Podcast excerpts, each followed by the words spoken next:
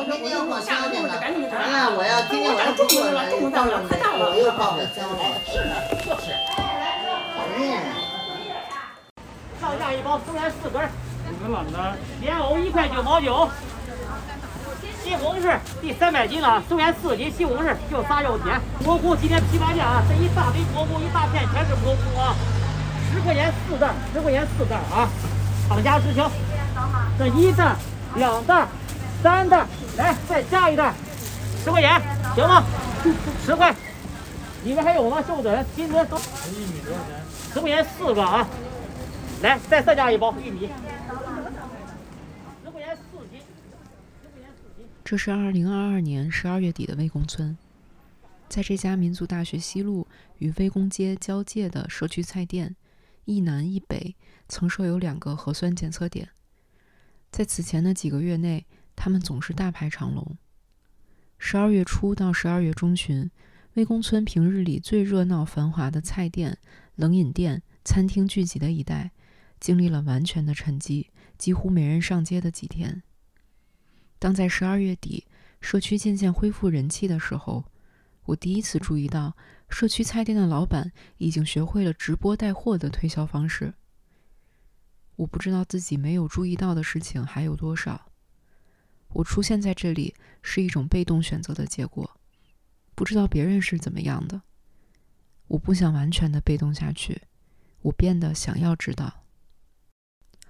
社会学学者黄莹莹曾在一次专访中说，在性研究领域，异性恋是非主流，所以如果你是平平无奇的大多数，你在学术领域就是少数。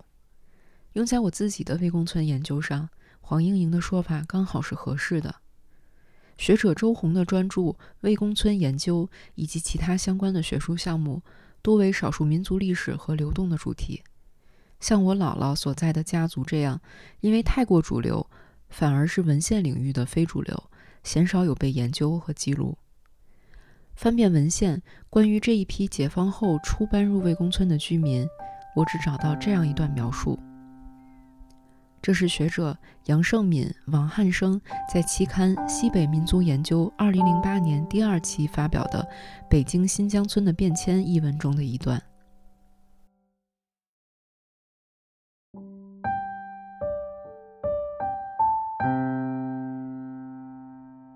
一九四九年解放初期，魏公村至高粱河一带已是一片荒凉。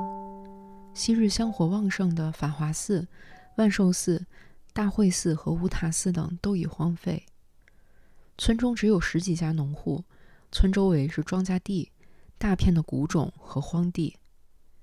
五十年代初，政府将原住红庙、白香安村等地的一百余户居民迁至魏公村，为他们修建了房屋，划分了村周围的土地。大部分居民都务农为生。公社化以后，这些农民又都成了公社社员，属于四季青公社、万寿寺大队、魏公村小队。我的姥姥所在的唐家一家，正是这些农户之一。在姥姥的帮助下，我见到了唐家的几位老人，请他们从五十年代起讲述在魏公村经历的故事。尽管这一切只是起源于一个小小的私心，我想知道自己为什么住在魏公村。当几十年前发生的事情再度以口述的方式被讲出来，我才发现，原来这些记忆在他们的生命中是那么鲜活，而他们的一辈子，他们的一个个命运被扭转的节点，又恰恰是这个城市、这个国家的缩影。第一幕，过去。时间倒回到九十年代，我的童年。我的母亲作为经历从农户到居民转变的最后一代人，成长于六十到八十年代，结婚、生育、自主的家庭生活则都发生在九十年代。一方面，她经常跟我念叨现在人不懂老理儿了；另一方面，她也逐渐接受了红白事习俗上传统观念的改变，也接受了下一代人生活围绕的基石不再是家庭。而是逐渐被教育和个人发展取代。这大房子就在魏公村现在的什么方位呀？我看看啊，水塔，民族大学挨着水塔，水塔正对着就我姥姥家那院儿。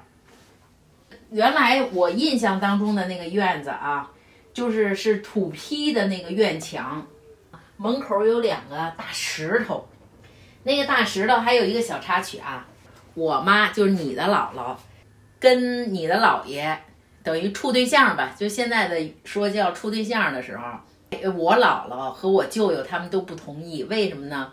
就你姥爷出门他也不他也不划那个自行车啊。站在那个那个石头上，直接就卖。都说你姥爷是瘸子，说不要嫁给他。都说他是瘸子，说这出门怎么从来骑自行车不滑的，专门站在那石头上就卖进去卖上去。你姥姥家有有一个大炕，专门就是那会儿不是休息，不是休息星期日六。星期六日，而是休休息星期日，每周休息一天。完了，我们几个孩子，姨家的、舅舅家的孩子都在一个大炕上睡。老我的姥爷先去世了，后来就是我的姥姥带着我们。我姥姥是耳朵聋，但是特别的干净，特别的能干。耳朵聋，她怎么聋的呀？我大舅妈生孩子难产。给急聋的，我姥姥那屋大大顶柜，那叫什么呀？顺墙的柜子，那板那那个柜子那板不知道是什么名贵不名贵啊？家家都有那大大躺柜，能搁好多东西。最后这躺躺柜干嘛用了吗？给我姥姥跟我姥爷做棺材用了。最后，我经历呃我的姥姥去世，我的姥爷去世。那会儿还小呢，我的姥爷去世的时候还小呢。白事的，就是死人的这个习俗啊。你看你姥姥、我的大姨，还有我老姨，三个姑奶奶，那会儿不讲究火化，我的姥姥姥爷都是那个土葬。完了又不是说那大柜嘛，那大柜做成改成的棺材。刚刚记事儿，我的印象当中，死人就要去埋的时候，他不是得装在那个自己家做的那个大棺材里头吗？那个叫入殓，就是把这死人入在那里头嘛。然后这个姑奶奶们呢，都都在跟前儿，这儿就得盯那个盖棺定论嘛，就该盖那个棺材的时候，不都得钉大钉子吗？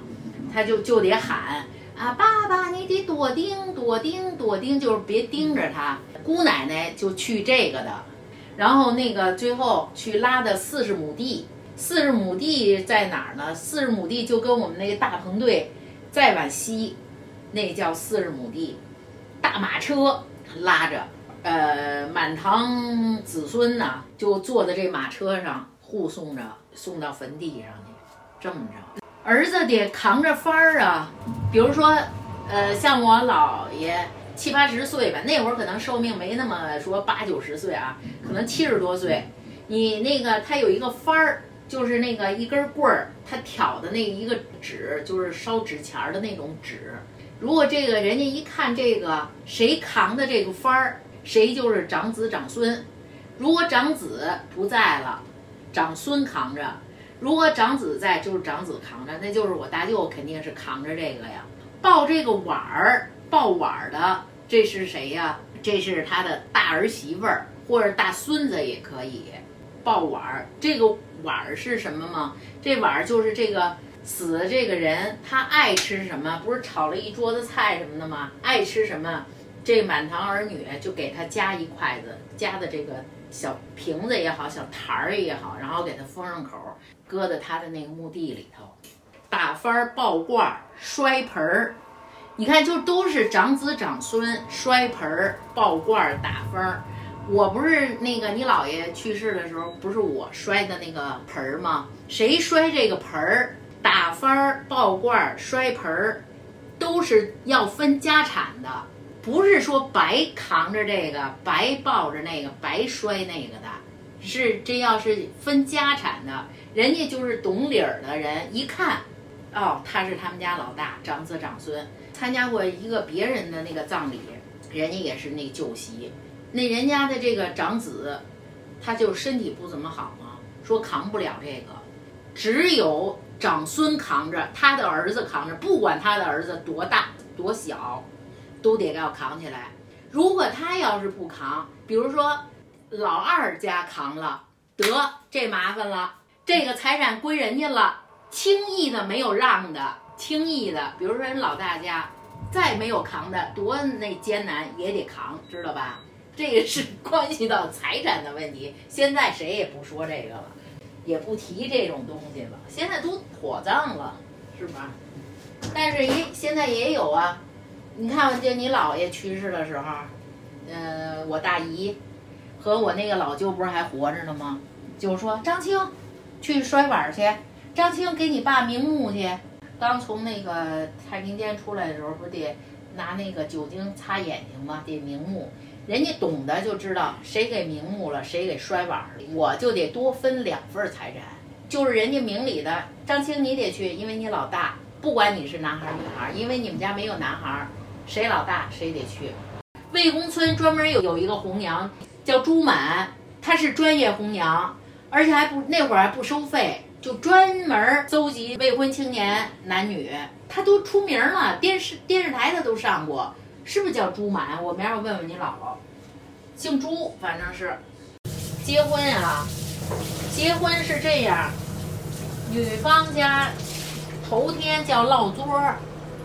但是这落桌俩字我不知道怎么写啊？落桌是什么呀？就是明天是正日子，今天晚上亲朋好友都来了，就得开吃了，然后就流水席就开始了。今天晚上，比如说我结婚哈，我今天晚上我的嫁妆，那会儿樟木箱子得最少两对儿，你姥姥有两对儿樟木箱子，就有两个一对儿啊，有两个樟木箱子是你你姥姥陪嫁来的。得有嫁妆，我那会儿才有一个大衣柜。你有大衣柜呢，顶箱立柜呀，得有一个大皮箱。给我买一皮箱，买一大衣柜。这个皮箱必须得搁在那个柜子上，顶箱立柜，相当于将来就是生活好啊，能多子多孙啊，就是这么个意思，能顶上门子呀。然后呢，我还老郭还赔了一个什么冰箱，还给我一个彩电。你结婚走的那天，兜里不能空着，必须得有压腰钱。姑娘出门子了，不能空着手就出去。送嫁妆那天，女方家舅舅得去，有哥哥有嫂子，得去撞门面去呀，得撞门面瞧我们娘家。我妹妹也好，还是我我姐姐啊，娘家有人，有哥哥有嫂子有弟弟有妹妹，都得去。什么侄子、男那个侄女儿啊、外甥女儿，这都可以去。手里拿着什么呢？有拿那个子孙盆儿的，子孙盆儿是什么？就尿盆儿。有拿那个胆子的，我们得壮着胆子去。我们有胆子来，有胆量来，得拿一对胆子。我好像还拿了一对胆子呢。我那对胆子我也忘了谁拿着了。男方家如果看见拿胆子的这个人，得给红包。拿子孙盆儿的这个人，得给红包。反正送嫁妆去的人，小孩儿那会儿十块二十块都给个红包。九十九九零年结婚啊，你不是说九十年代啊，九十年代已经简化了。送嫁妆这个习俗，就是娘家人去给这新娘子去撞门面去了。我给你讲讲。我们逢年每年初二，大年初二，三个姑奶奶不是得就是姑娘得回娘家吗？等于我啊，我你姥姥、大姨姥姥、老姨姥姥三姐儿仨嘛，带着孩子都回去。我的二舅妈，因为大舅妈就没有了，生那个谁的时候，可能那孩子还没有了，难产死了。几个舅妈，哎，我告诉你啊。只要女婿、女就是姑奶奶回家，姑爷回家，完了就像我们这孩子都回家吃饭，所有的舅妈没有一个能坐在那儿吃饭的，都在姑爷、姑奶奶后头。什么叫姑奶奶呀？就你姥姥回去就是姑奶奶，你等于也是姑奶奶，我也是姑奶奶，永远是站在姑奶奶和姑姥爷这个后头，给布菜。知道吧？他二姑吃菜，他二姑父吃啊。其实那会儿吃不着什么好的啊，但也是摆好几盘菜啊，好多。那个什么炖海带呀，那会儿炸点丸子呀。我二舅不是会做厨子吗？炸点就那个叫酥肉啊，炸点那个鸽子啊，摆上。他三姑吃啊，他那个三姑父吃，他大姑父吃。姑奶奶回到娘家是上上客。如果你要是姑奶奶在婆家的话，你的大姑子、小姑子回来也得给人照样夹菜，不是那个什么啊习俗，这就是习俗。就拿你我大姨儿来说吧，你看人家那个佳佳姨陪陪她妈，她的婆婆家就嫂子那个什么都特别多，她在他们家她是最小的儿媳妇儿。永远过年过节上不了桌吃饭，不允许你上桌吃饭，因为她的婆婆是老婆婆，也是多年的儿媳妇儿熬成婆的，所以就都是老理儿下来，从来不允许你上桌。过年过节不允许你上桌吃饭，三十晚上绝对不能上桌吃饭。初二那天回到大姨姥姥家，那必须得上座，姑娘姑爷上座。这时候儿子儿媳妇儿您就靠边站了。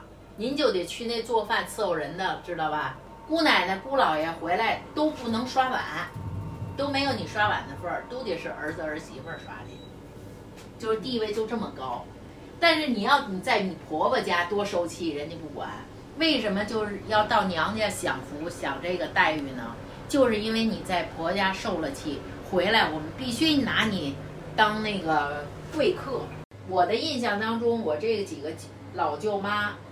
二舅妈永远只要姑娘就是姑奶奶和姑爷回来都是这样的，不知道是呃确实发自肺腑的那种客套，还是就是就是为了走这种礼仪，但是人家就是遵守的这个叫什么呀？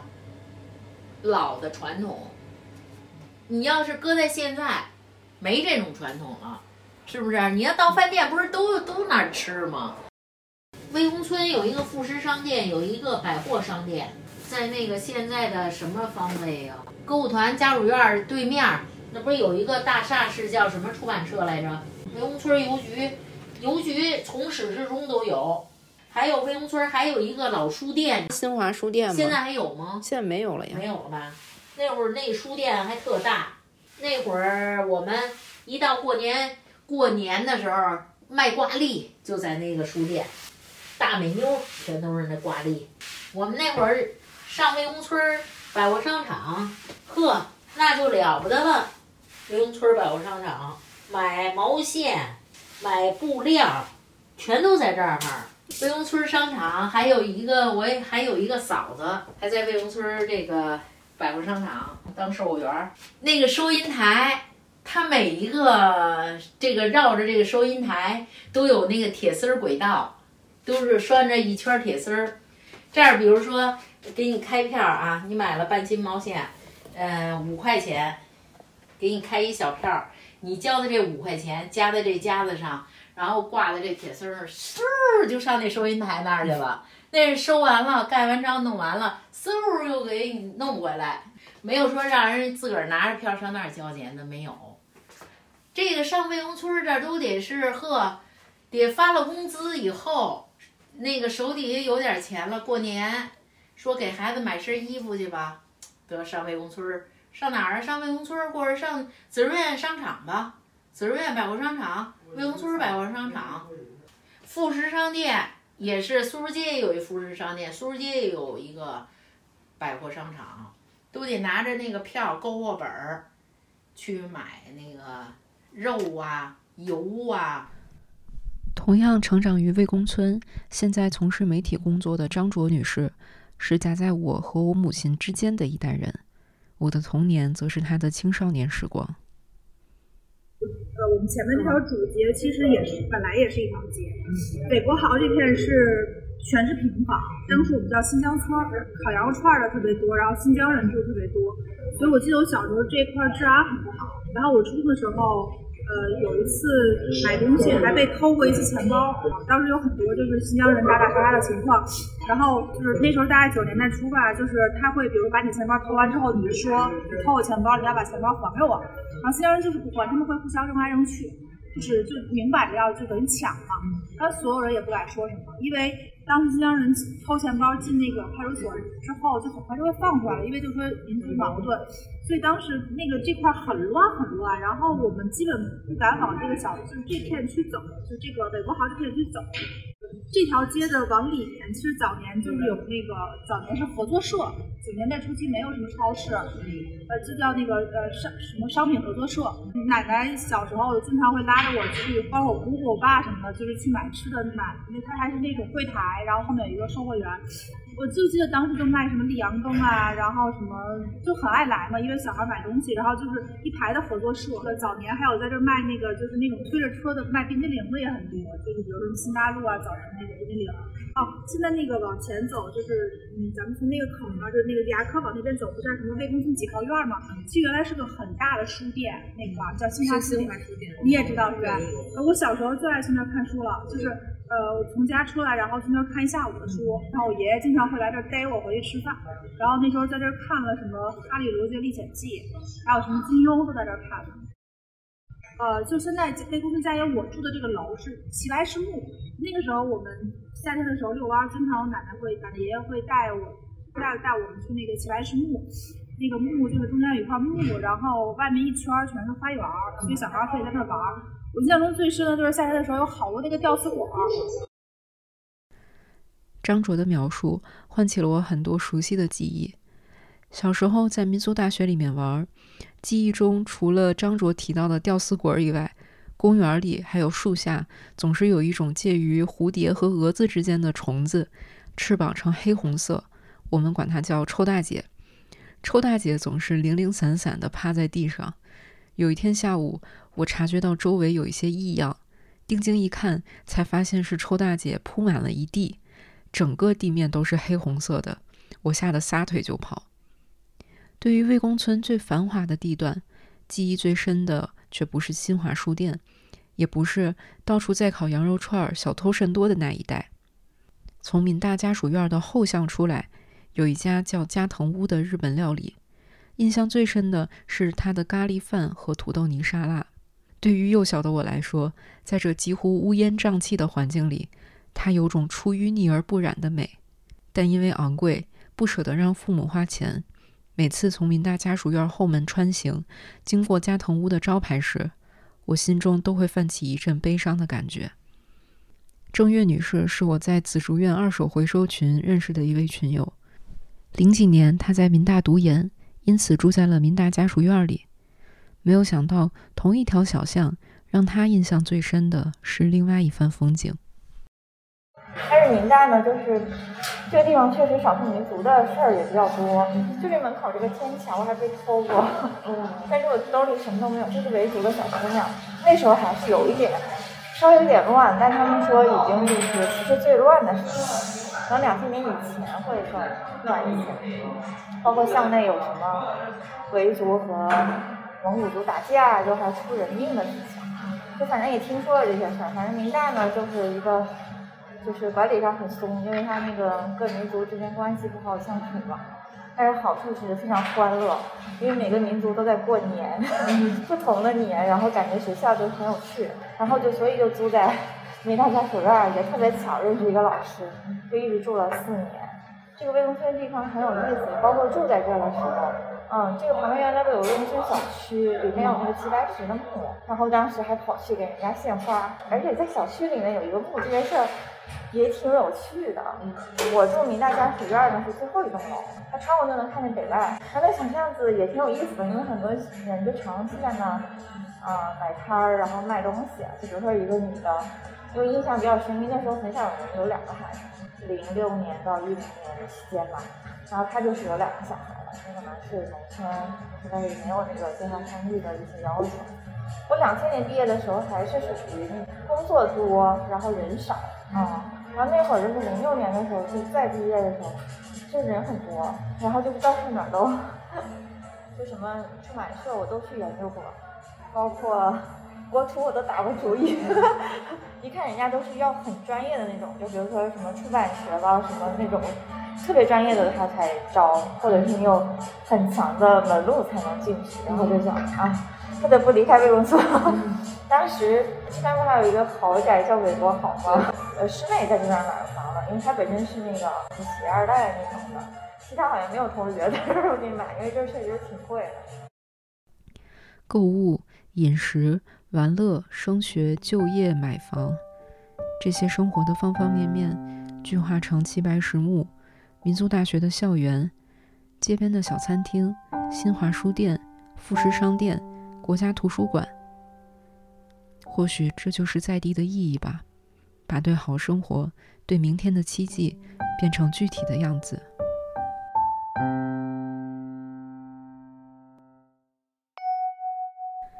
第二幕，过去的过去。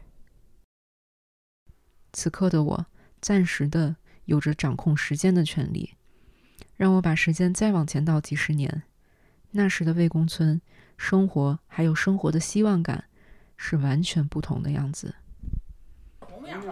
那个红庙跟那个五三五三年，我们是从红庙搬到魏公村。那时候魏公村是一个坟地，嗯，什么刚建，全都大坟地。咱们家搬过去以后，房子拆完了以后，到那儿给你盖房，住的是周转房。嗯，周转房住在哪儿啊？史学利他们。东边的就就那排，就朱记头住那儿，就就那儿就还有那个大石柱子，然后石马，后头不是那个，就那厕所后边就就那个枣树那儿，还有一个石羊跟跟那搁着。我来了都没赶上，我都没看见过。魏公的那它的东呢，从东到西长六百，然后宽的是三百米啊，然后呢就说户籍人口将近就是门牌号啊排到一百六十多号。我们家呀，我们家一开始一一开始九十六号，哎，对，后来后来改到一百二十八号，对对对，刚才后来一百后来又改一百九十六号，当时一百九十四，一百九十四，改了三回吧，是四回，一百九十四，就这号都改了。你这一开始建的时候，它建多少？一开始刚一开始建的时候，西边西边那叫什么？那那那个，就那一个就路口那儿，五道口啊，五道五道五道口五道口北边那儿，那时候。咱们刚去的时候，那时候还有那十人十马十乐头呢。对对，就就出去头了。那这真早啊，我都没有印象。呃，湖南公墓的西边还有一个山呢。啊，对。还土山子呢。外语的那个是吧？外语还土山子呢。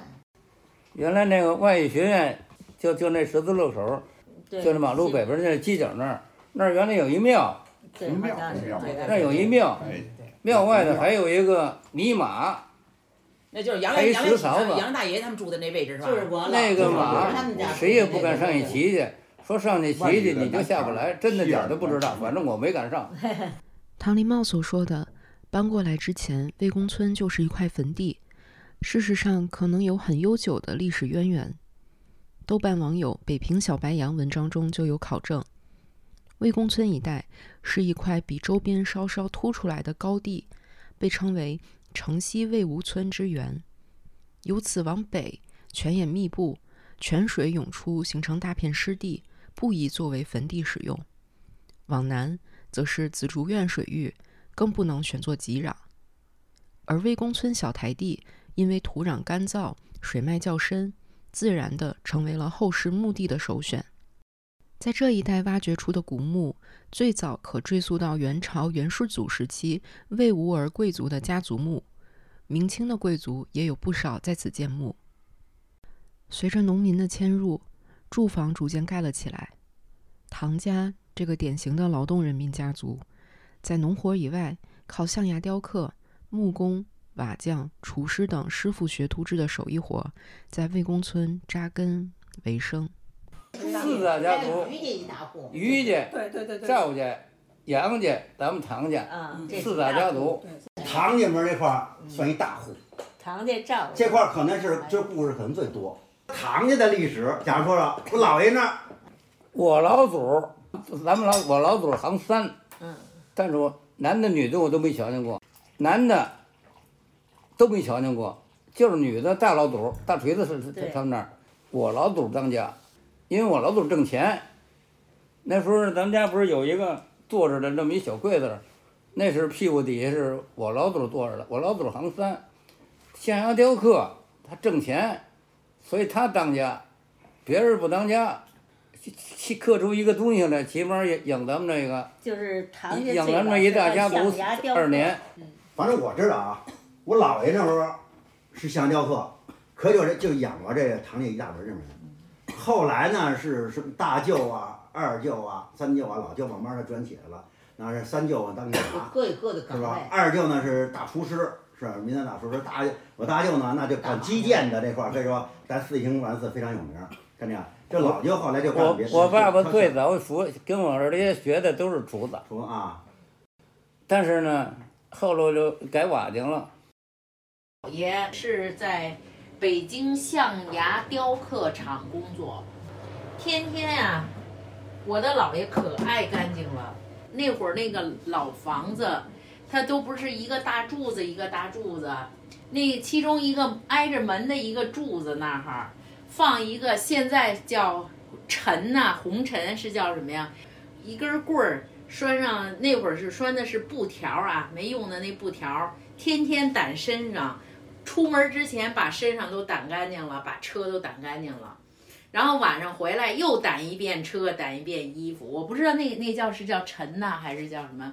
呃，讲究的人家是马尾巴，马尾巴毛做的。但是那样要穷人家呢，就是布条。谁跟着我姥爷学了这象牙雕刻呢？只有我二舅，雕过一个什么拐杖，龙头拐杖，十二生肖自己雕的龙头拐杖。但是所有这四个儿子都会厨子啊，大儿子是泥瓦匠，特别棒，也会厨子；二儿子就纯厨子，民族大学厨子。三儿子是警察，四儿子也可以说就是农民出身，也可也会泥瓦匠，也会做饭，厨子。后来这四儿子干嘛了？吹吹打打，红白喜事，吹吹打打，干这个去了。那时候什么呢？我四爷那时候不伪警察吗？我四爷伪警察，净带着警察上省着饭馆吃饭去，不给钱。所以后来我爸不干了。这么些。我爸爸的师傅呢，还是还是我四爷的把兄弟。啊。我四爷伪警察，那时候我四爷净带着上那蹭饭去，所以你这学徒学三年就没钱，他那一蹭饭还挣不着钱。但是我我二爹呢，坚持下来了，我爸爸就没坚持。啊，大舅对我处的也不错呀，是吧？也挺非常有名。这事儿我都听我干爹说的。像赵家门这家族，他是满族人。嗯，赵爷是满族人，他是满族人，啊，他其中有一个老像大爷，大爷还给皇上，他是皇太皇皇太太的。对对，这赵家是满族人。满族人，他是满族人，他给他是给那个皇上做实照的，做事儿。他们他们那还挺高级，级别还高呢，给皇上做饭的。他这个大家族那会儿是种菜，都在一起过，就老哥几个都在一块儿。哎，老在我们这代说，就是第四、第五代人，上边的人都在一起过。啊，好几个，好几个，他们大排行，像就其实不是一家子人，但是就是说这屋里的人排一个老大，那是老二了，这样大排行。什么叫大排行？就是就是不是在一个屋里的，就是这整个的一家族里边排下来的。所以到我们这家族里排下来叫十，十爷，那叫十爷。五四年开始入社，就成立就成立这个，叫也不所谓叫人民公社，叫叫入社，那叫股份。就是你家有多少有马有车都给你算，大伙儿一块儿得算在一起。你说一个车算一股，一个马算一股，或者怎么着就算一股，就是入了入社了。入社以后，记得哪年是给咱兑了股了是吧？对吧？给咱兑股了。那一年有一年给咱兑股。就是生产队啊。嗯，然后你看那个入社是五四五三年五四年那会儿入社，然后五八年开始人民公社。嗯。哎，六零年呢，我们有一年就是既还内债又还又还外债，苏联的这个。我们就给了一个饿着嘛，吃不上，对吧？然后我们就呃，五八年入社，五八年的人民公社的时候，那时候就相当不错了。那吃食堂吃食堂那，都是像我们上学那时候，我们上学呢哈，到食堂那就去吃，吃完把碗放下就走。不要钱，不要钱。年六零年我们就开始开始还呃和那个哪苏联的赫鲁晓夫那会儿继外债和内债嘛这样的，我们就然后各里都得这是城里的人都上咱们农村，烤完大白菜都来刨那根儿的，嗯，刨那根儿的吃的。所以我们熬过这三年，然后留四年呢，我们就好一点了。六五呢紧接着我南京文化大革命开始就六五六六，对吧？五四年起公社化，体会到了免费吃大锅饭的短暂幸福时光。谁知很快经历了几年的挨饿，又迎来了文化大革命。林思芬将公社里的变化直接跟苏联还有还内外债联系在一起。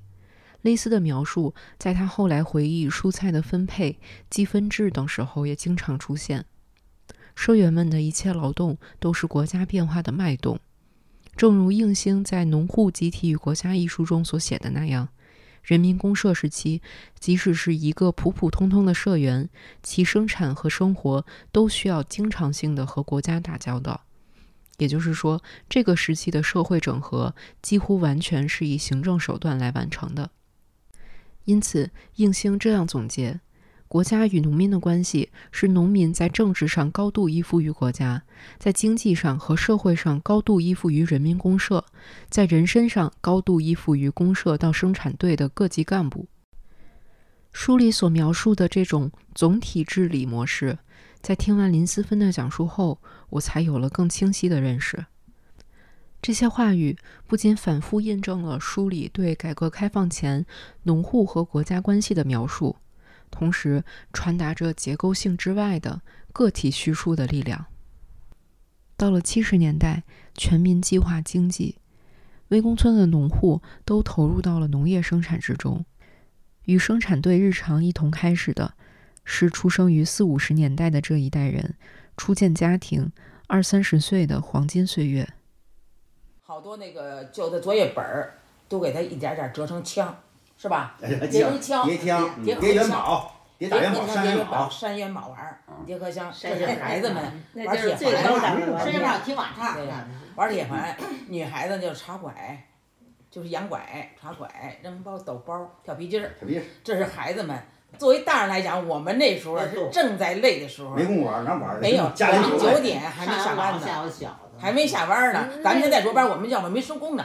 就说我那俩孩子吧，我的俩孩子是一个是七一年的，七一年的孩子，一个是七年，七七年的，七一年的孩子。比方说，他都五六岁那会儿，九点了，我回来了，我从地里回来了，就站那儿看待着呢。人家奶奶呀，在那儿已经吃上饭了。我们那叫什么呀？单吃饭，就是跟奶奶单吃饭了。婆婆儿媳妇单哎，婆婆儿媳妇单吃饭了。奶奶那儿吃饭，儿子那儿，我儿子那儿还没吃饭，搁那等着呢。一回来看着眼就下来了。因为孩子跟小燕儿这还等着我做饭呢，那我就赶快让他去上外边去玩会儿去。我看不见，我就不让来了。完了呢，我再再做饭，你回来看孩子。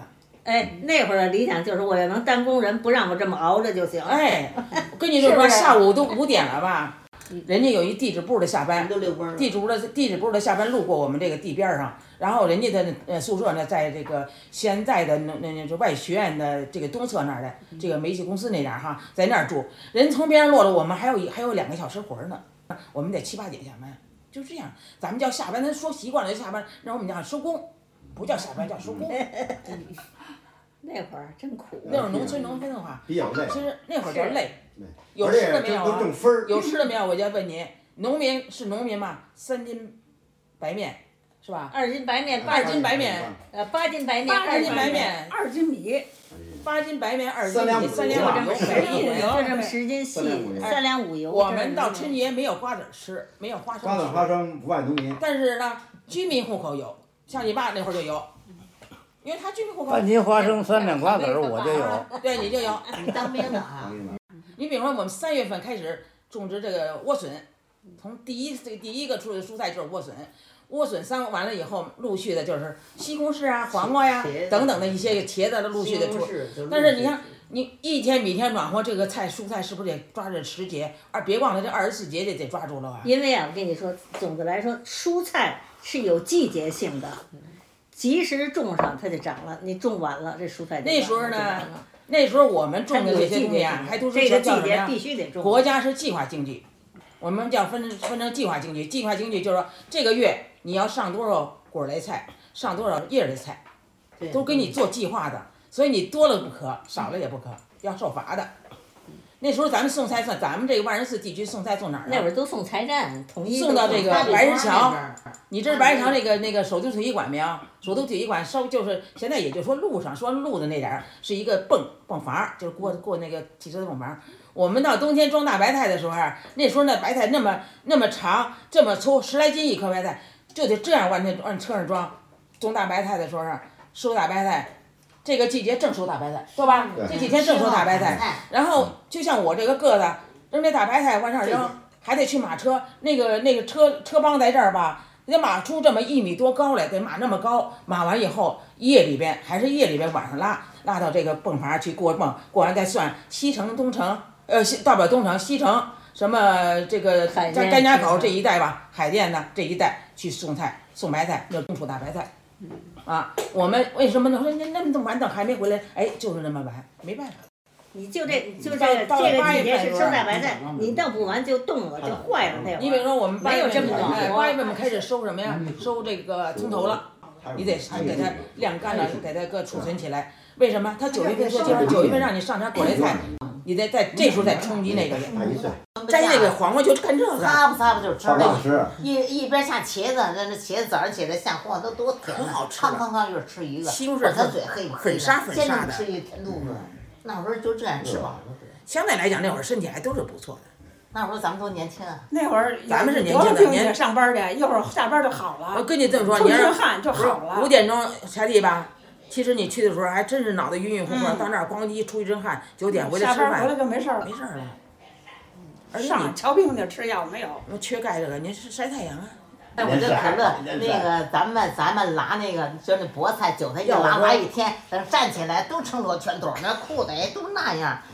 蹲一天呢，算这裤子都成什么样了？人腿长了可你你给我以坐地，我们腿儿短的就你给我想想，宝宝，你给我想想，那四十丈，四十丈得多长？你就想那四十丈，这么憨的一捆稻草，就是种稻谷稻的那个稻草，我这么一憨，往腰一插一一系，捆白菜，从这头下来，一气儿不带抬头的，一气儿往西走，四十下地那，磨的手都到头儿没有？到头儿没有哎？就这个，这是一个龙沟的一个个帮，就是龙沟就是浇水的那个啊，那个帮，就这样，到头儿谁也不说，谁也不用，呱唧往那一躺，齐了，着了，找不着的，反正就是？完了，我这这趟活儿我完了，四十丈，瞅着这太辛苦了。你像我那会儿也种稻子呀，那我那稻子我那会儿那个小辫儿也长，到这儿，割稻的时候把那小辫儿盘在脑袋上头，然后拿头巾一勒，咵着毛着腰，就是真是黄北朝黄土那个呃那个那那叫什么面朝黄土背朝天去割稻子去，你说多不容易啊！我在那脚上晚上浇叶水浇麦子，能把我给浇，我自己给浇，自己给浇了。因为往里一灌，我就不管，都躺在笼子，我身上有水了我才醒，睡着了累的。农村没有休息，越下雨啊，应该休息吧，越收获去，收茄子、收花生那的弄得昏昏八倒，是吧？然后好天更不提了，烂了，下完雨就休息。夏天七点到八点，刚叫一仙儿，刚说了叫一仙儿，人家一歇歇会儿，咱还干呢，天黑了饭，哎，我跟王孩子在家就等着没饭吃，那等着父母没哎，办法。我跟王慧，我们俩包四亩多地西红柿，连栽完了再抠叉西红柿，你知道吧？是完了再照薄膜，再插架，再闷尖儿，从摘到拉秧儿。嗯，当时你老姨夫都帮着我去呢。四点钟摘西红柿，你看得见西红柿什么是青什么是红吗？根本等天亮了，哟，连他们青的都摘了。完了怎么你也回不去家呀？就是一边吃西红柿，这边就上厕所，这边还得摘西红柿。完了你你你没法运，你摘完了这时候一提着筐，得你那王路人日记公园儿，你你几筐一筐多少？那么着，那多苦啊！四亩多地，你得插回去。王路也没了，王路搬好几可。苦了那会儿。哎呀，真苦！那西红柿筐多沉呐、洋白菜还轻了点，那西葫芦也他妈够沉的，这一提上上的，当时你知道就看咱们看成什么了？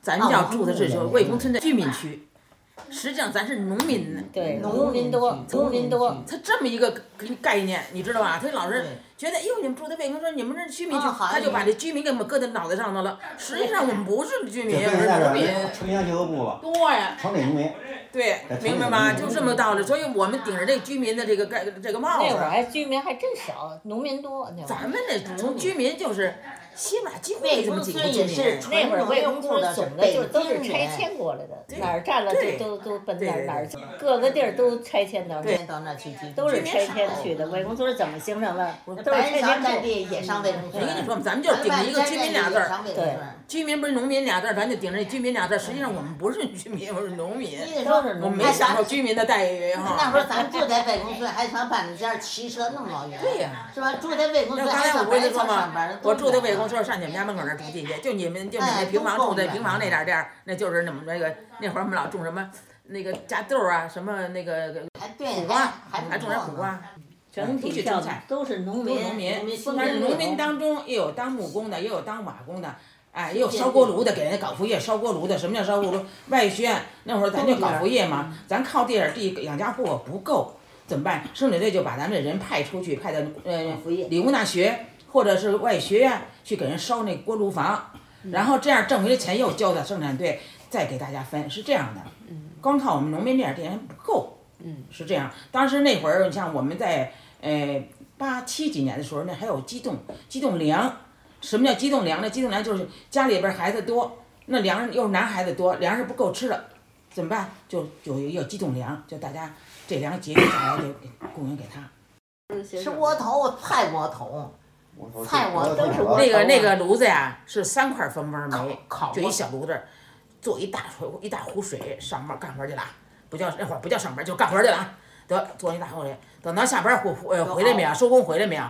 把这这底下这抽屉一拉，拉开这壶，呱啦呱啦开了，呱往蒸锅里一倒，倒完了没有？呱呱蒸锅头了，就开始，然后再切白菜，熬锅白菜急了，简单不简单？就这。哎，你老姨那个那会儿二柱子他妈，在那个咱们那西棚子那儿不是看孩子，说说这张倩特听话，说老坐在那儿这样，上那一摸那炕烫手烫屁股。后来给二柱他妈后悔了，说：“哎呦，说我怎么就不知道呢？就老哎，这孩子挺听话，老这样，他烫屁股，冬天的烧炕，而且炕上没有东西，没得铺，没有，就是光哎，就一炕席，就是炕席。我给你打一比，就那谁那个于乐他妈就说呀，于乐他妈不是转到我们院那个队去了吗？后来我就跟他开玩笑。”他我们那歇着呢，他有他是要歇着在吃烙饼，他拿着烙饼就在大树底下吃烙饼。后来那个他就跟我们说笑话，说什么笑话啊？就是他家那孩子男孩多，他有其中有一对男孩是双胞胎，男孩有多四个是五个哈，他就就是那个于于笑他家嘛。然后老太太说：“哎呦，这可怎么好啊？小的时候吧，呃，还得干活去呢，然后就是熬熬一锅粥，呃，蒸点白薯，贴点饼子。这个是炕嘛，就在这儿有一锅台。”然后叫起来以后，都往这炕上炕上一坐，还得干活去，排除一熟了，得这一块一块一块都给了。到晚上回来睡觉的时候，现擦这炕席，没有铺的东西，把这炕席那个白薯都腻在那里了。后来跟我们说笑话是说的什么笑话呢？说哎呦那会儿是这样的，现在不行了，现在都大了，半大磕楞了。什么叫半大磕楞？这这土农村的土话就是养这猪养的半大了，不是小，半大了叫半大磕楞。现在都半大磕楞，能吃着呢。你说怎么弄？大小伙子啊！然后老太太就这么说：“哎呀，现在都半大磕楞，可能吃了。”反正我记得父们他们家四个儿子就自个儿种的自留地，要是炒那个炒扁豆得三大筐，三大筐四个儿子。反正我们家还算一饼子得贴说实三在的。回忆起七十年代的生活，几乎全部被干农活以及维持家用两件事填满。我曾听姥姥提起，在家族的成员身上也曾发生过癌症去世、难产而死这样的巨大变故。以我这个后人的眼光来看，这些标志性事件反而被日常应对捉襟见肘的苦冲淡了。被冲淡的还有心灵的棱角。街里街坊共享着同样的生活之苦，这种苦并非随机掉落，而是人人有份。这份确定性使社区的人际关系简单且可靠。邻里之间互相借用一点面粉、酱油，已经是能让人记住大半辈子的温暖回忆。我在二零二一年刚刚搬回魏公村的时候，常在楼下遇到一位患有老年痴呆症的老妇人。她在楼下一圈一圈的散步，每路过我一次，都像第一次见到一样，问同样的问题，没有办法记住几分钟前发生过什么。而当我说出姥姥的名字——唐秀兰的妹妹唐秀琴，这位老人突然惊呼：“他知道，他知道。”那时他是唐家的邻居，招待过他吃饭。他甚至可以说出每一户的位置，还有餐桌的样子。简单、单纯、善良、淳朴，是老人们多次重复使用，用来描述这段农民岁月的形容词。他们得出结论：如果这样的生活放在当代人身上，谁都受不了。但那时的他们，除了羡慕工作轻松、逢年过节能领到更多口粮的居民，谁也没有任何抱怨或者反抗的心理。而这样的确定性，在即将来临的农转工大潮中，即将瞬间破灭。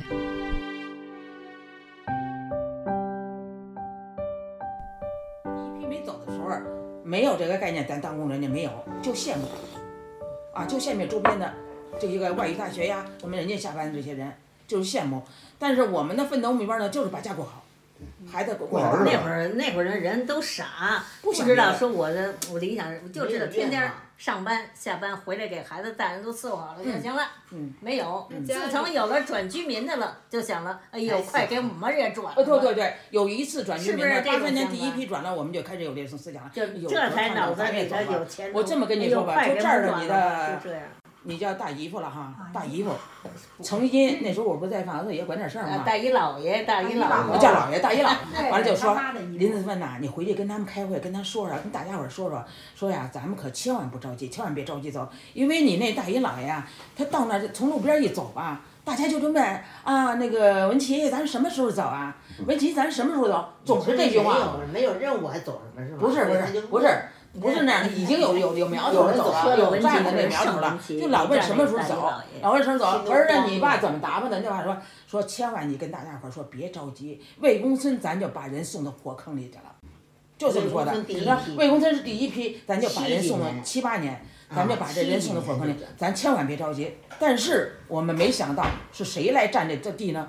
是中央占，中央政协和中央民族大学。那我们没办法，邓颖超亲自签字，谁敢不让走啊？谁敢不让占呢？所以那个地块儿就像那个那地块儿是斜的，你看你们那地斜的，民族的民族的民族附中和你们那个那个那中学宾馆那那地斜的，所以社会主义学院占了。咱作为咱农民转到像我们最早的时候是八三年开始走的这个转农转非啊农转非，也就是说现在咱们都改成居居民户口了。那最早是八三年开始的嘛，在在这个农转非当这个当中有一部分就是说，比方说水果站要抽一部分人，不知道什么原因就要说要跟咱们大队要多少人。然后就可以，你这家可以选这个大队、这生产队选几几个人出去，比方水果站呐、呃酱油厂啊、呃那个菜站呐、哎也可能就出去几个，还有这个北重啊，叫北京重型机械厂出去几个人。这么说，咱们就是说按八几年，咱们之前，咱们都三十几岁、四十岁以下，正当年我们那时候是我们这些人都是三十四十岁以下的，都是是吧年轻抵？抗我转出去我三十六，呃各种嘛，转出以后也是各种矛盾都有，没办法。他转这个有时候不是说你四季青能把握住这块儿，站那站那块地儿，可能国家大机关，那真是起码得能说话做主的事儿。爆点。转完这块儿是，他现在那会儿把把人转走了，转人转地，但现在不说，现在啊，现在基本就转地不转人，转完人这是有的也好啊，呃可能是我这样。那那张机总厂那个那谁，我大哥那是那那就不成，那那就趴下了，那整个就烂摊子了。对那受鲁学院中央民院转的人就好，呃是吧？他转的批一批一批不太一样，不是这样所以说赶上好了就好，赶上不好就退了。反正赶上好的但不是你自己能做主的，嗯是你用这次政策你才能去到这块儿我的。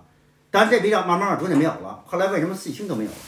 四星这样一转，把人一转地不动，是吧？转农转非了，全部都转。你像我们转的时候，那时候属于王安孙全最早的，像我们转的时候是属于全民性质，它的性质是全民性转不转不成。但是呢，你你要说，比方说我不在这单位干，我们去上别的这单位干，完全可以平级的嘛，它是属于平级的。但是呢，那时候是什么呀？这个中央政协站完了以后，它有一个正好赶上一个中央的政策叫什么？发展乡镇企业，这么一个政策，所以呢，各个街道就发展企业了。也就所谓的咱们这个魏公村，刚才说了魏，公村都上那底下去了。哎，就咱魏公村也就开展开始那什么了嘛，就有小摊儿饭啦，租饭馆啦，就开始这个了，就发展乡镇企业有这么一政策。但是我们真正站的时候，就后来我们这些人都真站站的时候怎么着？你每个人上哪个单位，你拿一万五带那到那单位去，你是全民性质，你可以可以调，你只要人要，你可以这么调，就是这样的。所以这个矛盾就在那会儿出现的，就是不公平啊！你比如说我们没在那地块上住，那你妈她在那儿呢，就转民族学院去了。我没在那地块上住，我们就转到乡镇企业，那就是街道企业。那街道企业就跟它不是一个级别了。我们虽然是全民性质，但是我们转的是街道企业，它性质它就不一样了。转全转到街道的全垮台了，全垮台了。各个街道，哎，我这街道组织一个厂子，哦，你们那儿正好占地，来来来，上我这儿来。当时贷完了钱，他厂子垮了，他街道有什么资金？没有垮了发展老舅他老老舅老他们就是那样的。你看我那单位吧，比如我那单位是印刷厂，但是那印刷厂呢是面积特别小，一开始是活字印刷，还有制版印刷这两种，但是呢，我们印的还都是是那求实出版社的，这应该是不错吧？应该是不错的啊、应该是不错的，像求实出版社的应该是不错，活源是不错，但是呢，这个地方面积小，但是你慢慢的社会在发展，你开始要搞交印了，你交印了，你得进行进机器吧？进机器，你这单位进不来这个大机器，你没地儿放，只能把这托给人家吧。垮台了就就这样就就垮台这么就等于算了，把我们就提该提前退休就提前退休，没少办厂这街道。可不是嘛？钢门家具厂吧，他们他们转到那儿了，是吧？对呀，那不是全完蛋了？哎，钢木他们白石桥还行，白石桥都转到北图了，是吧？那个徐北金白石桥是他们是行。北图跟园林局，呃厂妈办徐金门跟园林局的就就不行了建就是我要是还在房销售公司，我也就崴了。他们转的那个甘家口街道我我要不调手实账来，也不行了。房销售公司他们退休了，涛子涛子他现在最多的三千块钱。他他有一个技术。黄先生不是垮台了，没了。桂兰他们他退休费是多少钱？到最后他弄一管员，还有刘忠义，现在六千吧。他什么呢？到最后他考下一管员来，分管那馆长跟他不错，跟他说说你就跟咱们这儿学，学完了你就考。后来退休退休弄一管员。只要给给那个一万五，他就收。不是，应该给他讲条件。他不是，他讲不了条件了，他已经框框在那儿了。哎呦，那会儿他已经发展那乡镇企业，他就把你拨到那儿去了。那你你要收人就给你带一万五，没几年明白吧？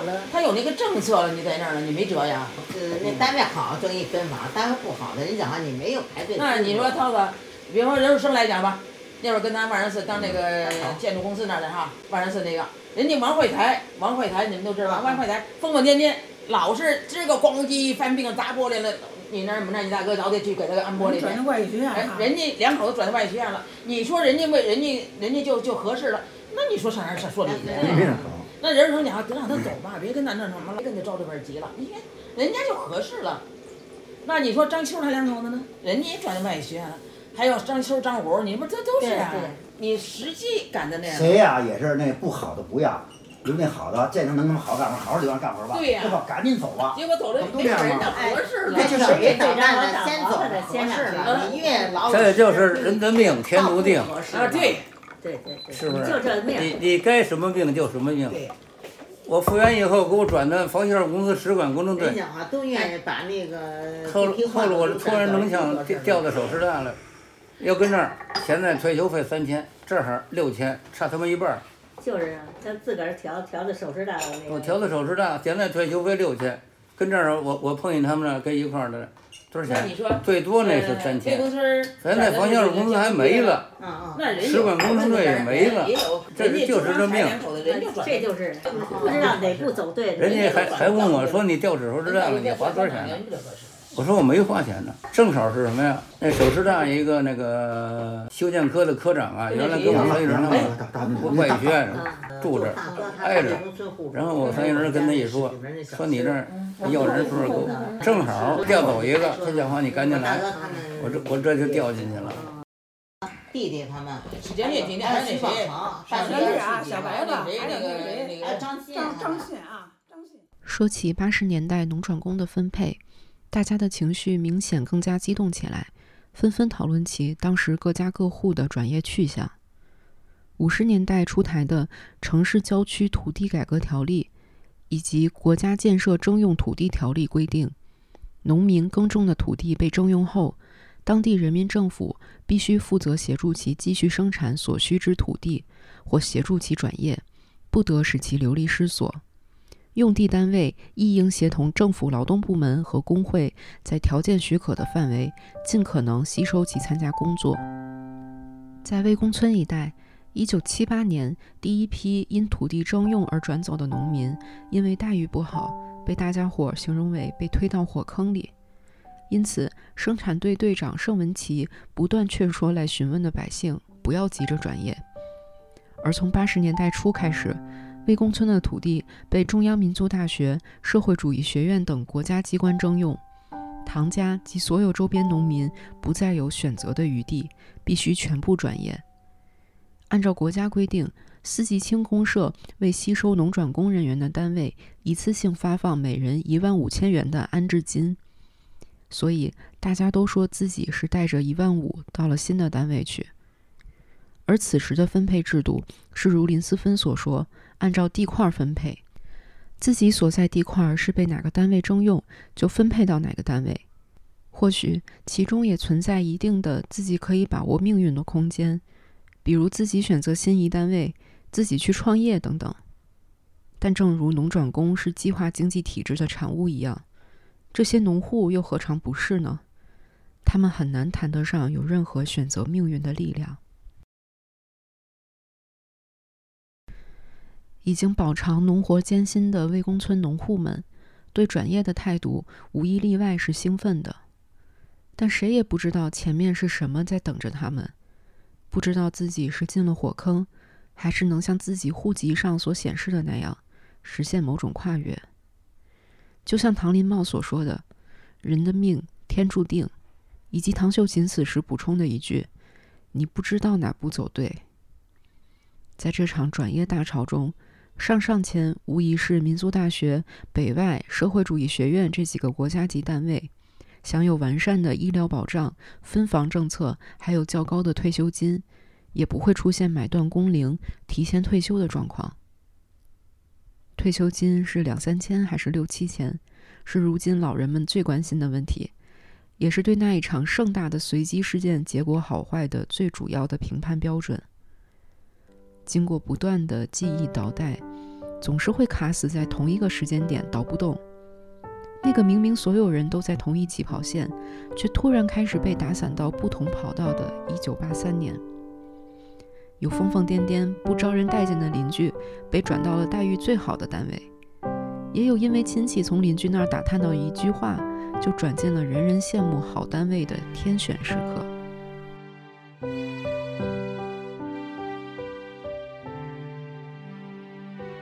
专门研究农转工政策的学者张汝利指出，该政策带来的一系列问题需要得到关注并解决，比如农转工人员被剥夺的公共财产剩余索取权，以及边缘化等问题。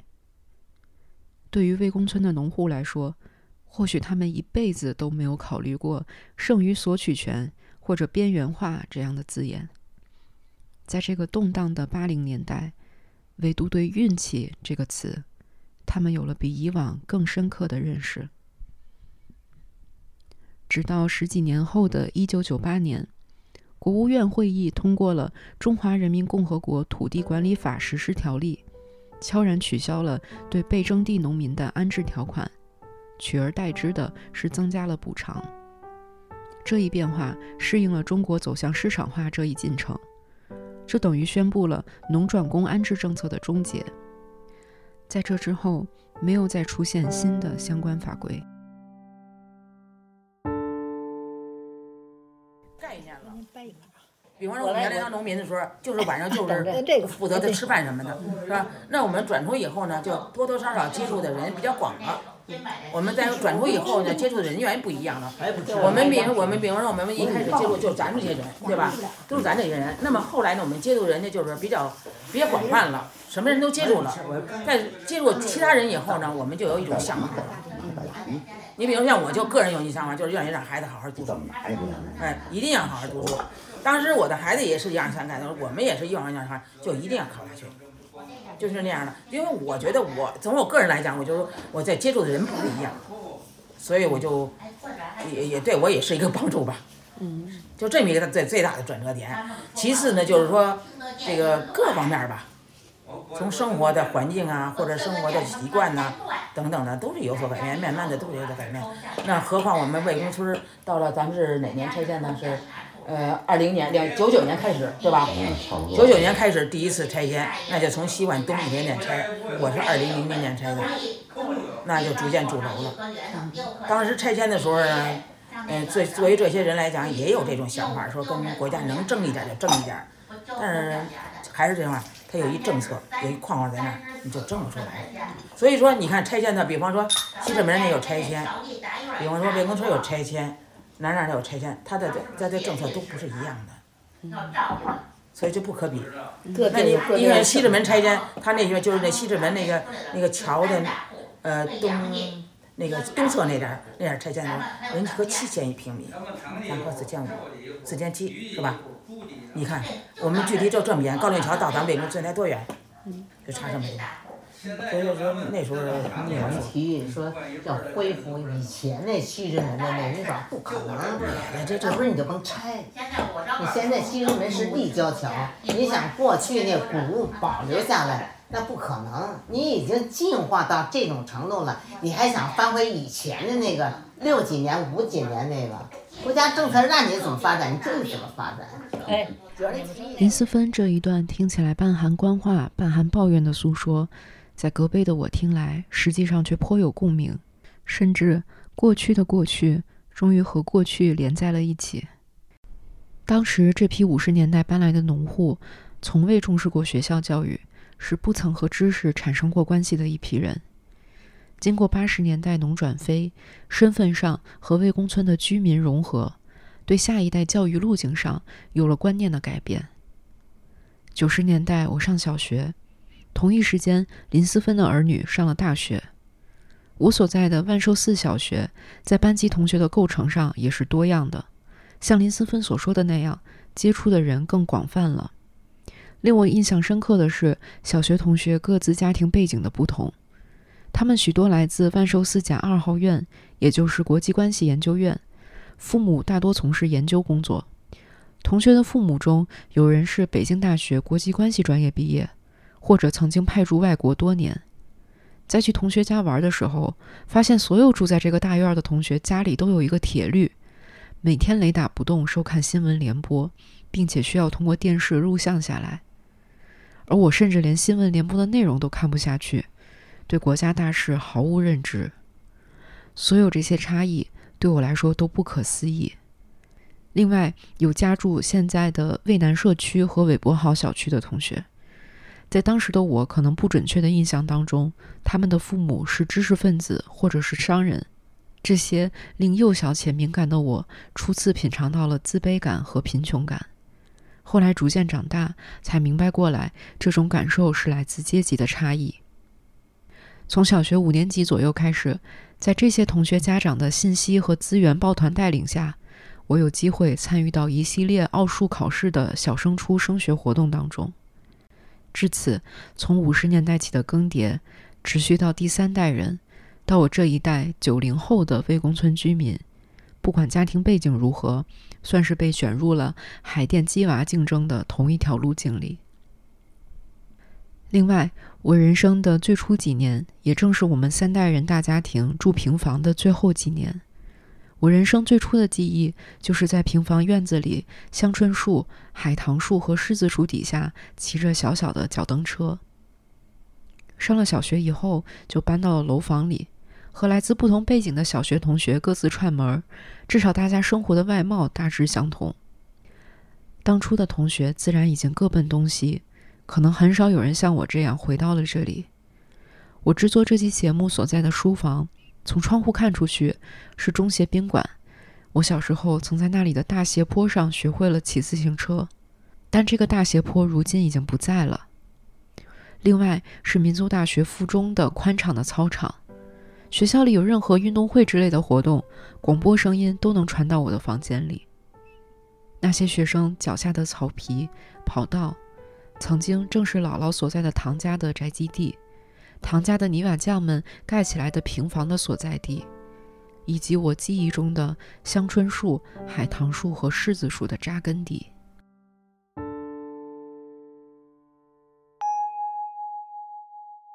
第三幕，现在。对不同的人来说，魏公村有着不同的意义。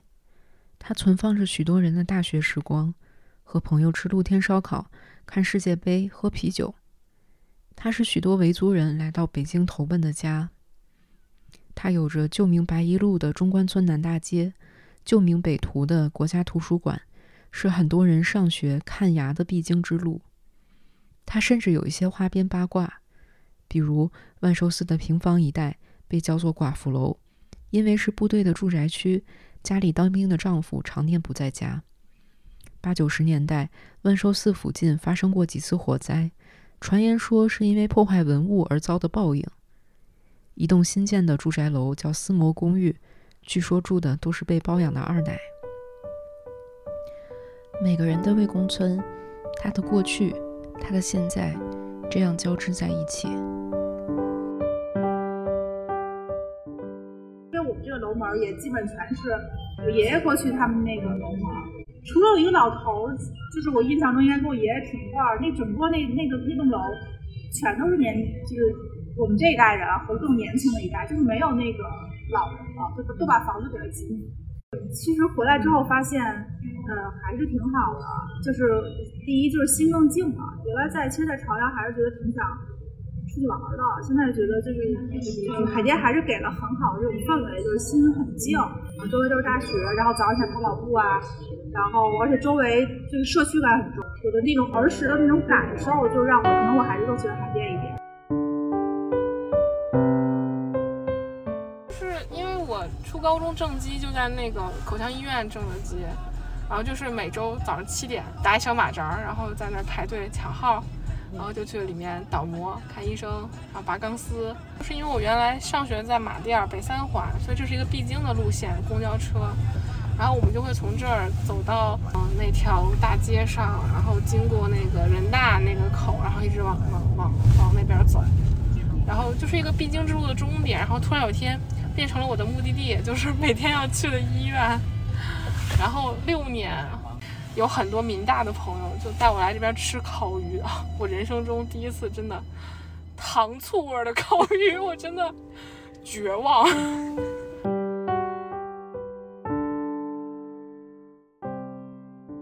那会儿买肉得要票，没有肉票你买你有多少钱你买不出肉来。好不容易那票啊，我们家买了一块肉。那个家家不是有一小柜橱吗？小柜橱就是这俩门儿，就这种。对，开门的松，我们家还养一小猫，完了把那肉啊就搁在这里了。但是呢，家家呢就这小柜橱啊，弄一小鼻儿，弄一小鼻儿就把这个这俩门这不是就给别上了吗？谁抠也抠不出来，就是这猫抠也抠不出来。我呢把肉搁里呢，就忘了别这鼻儿了。这猫拿爪子一刀就开了，把那肉给叼走了，给吃了。等他 晚上回来说做菜找这块肉找不着了，我这个一挨了一顿打，我爸就一个耳切子把我这眼睛整个就出血了，当时就出血了。我那我那个姥姥就不干了，就拉着我跟我爸就干起来，干起仗来了。第二天我妈带着我就上我奶奶家了。不是一看我这眼睛五眼青了吗？给我爸给数了一顿呢。就是那个我爷爷，是那块肉重要还是这孩子重要？那会儿八九岁儿，那会儿也就刚八九岁儿。那干嘛那么狠打？你想一个月都是农民，我妈都没有油，没有粮票，什么都没有，就只是我爸这个这点肉票半斤，我爸才半斤油，一个人才半斤油。我那会儿我就特记得可清楚了，人家男的都三十斤粮食，围兜也不知怎么给我爸定的，二十八斤半。我爸这一辈子比人少吃一斤半粮食。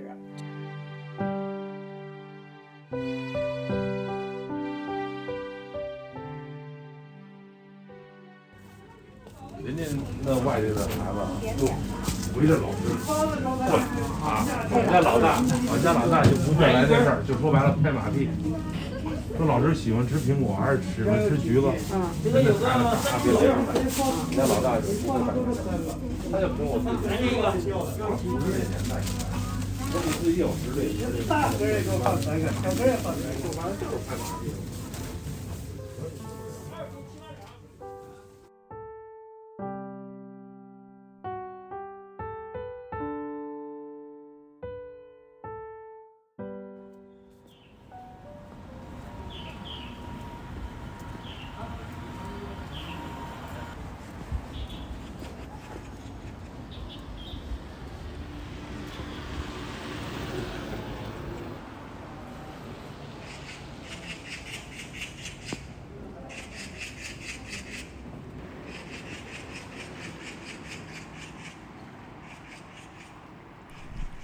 如今，像小时候那样随意的穿行民族大学、北外、民大家属院已经不可能了。每一扇大门前都多了严实的保安和门禁。在某一段时间，这道防线甚至可以堵到楼门口、家门口。不敢想象这些守卫是怎样在一个个门口前挨过北京的冬夜，坚守着这些区域彼此之间的边界。没有边界的，则是关于魏公村的这些回忆。社会学者方慧荣在对二十世纪五十年代的土改与诉苦运动做口述调查的论文中，提出了“无事件境”这个概念。无事件境是指事与事之间是互含和交叠的，如同水中的浪花，彼此吞没。它与现代社会对事件的理解不同，重复的事情会交叠在一起。因此无法称之为事件，而是存在与发生 （occurrence）。而现代意义上的事件，可以从重复的事件序列中离取出来，并遵循这种逻辑继续累积和绵延情感。而无事件境逻辑下的情感是不连贯、非绵延的。历史的强光叙事总是有边界，而个体的记忆则是闪闪烁烁的微光。最后一段声音素材是在小区楼下录制的。隔壁的民大附中操场似乎是在搞什么活动，用大喇叭放起了《明天会更好》这首歌。这是二零二三年的四月中旬，一周后，在我录音的同一个位置，小区里瘦弱的榆树下，三四位老人正在够着榆钱儿。时光推移，十月份。一位母亲带着孩子在旁边的同样瘦弱的柿子树下摘着柿子。十一月，秋风扫过法华寺路两侧，卷起一丛一丛的黄色叶子。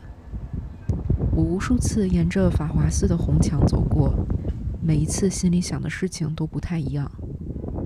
我是这样住在了魏公村，希望能从时间的水流中打捞一些本不可能有具体形状的东西。回忆、心绪、希望、时间和历史的具体痕迹。这首《明天会更好》在广播喇叭里听上去如此虚伪空无，一如我做的所有这些近乎徒劳的努力。唯一不变的，似乎只有明天永远会到来，翻卷重叠起一个又一个的一辈子。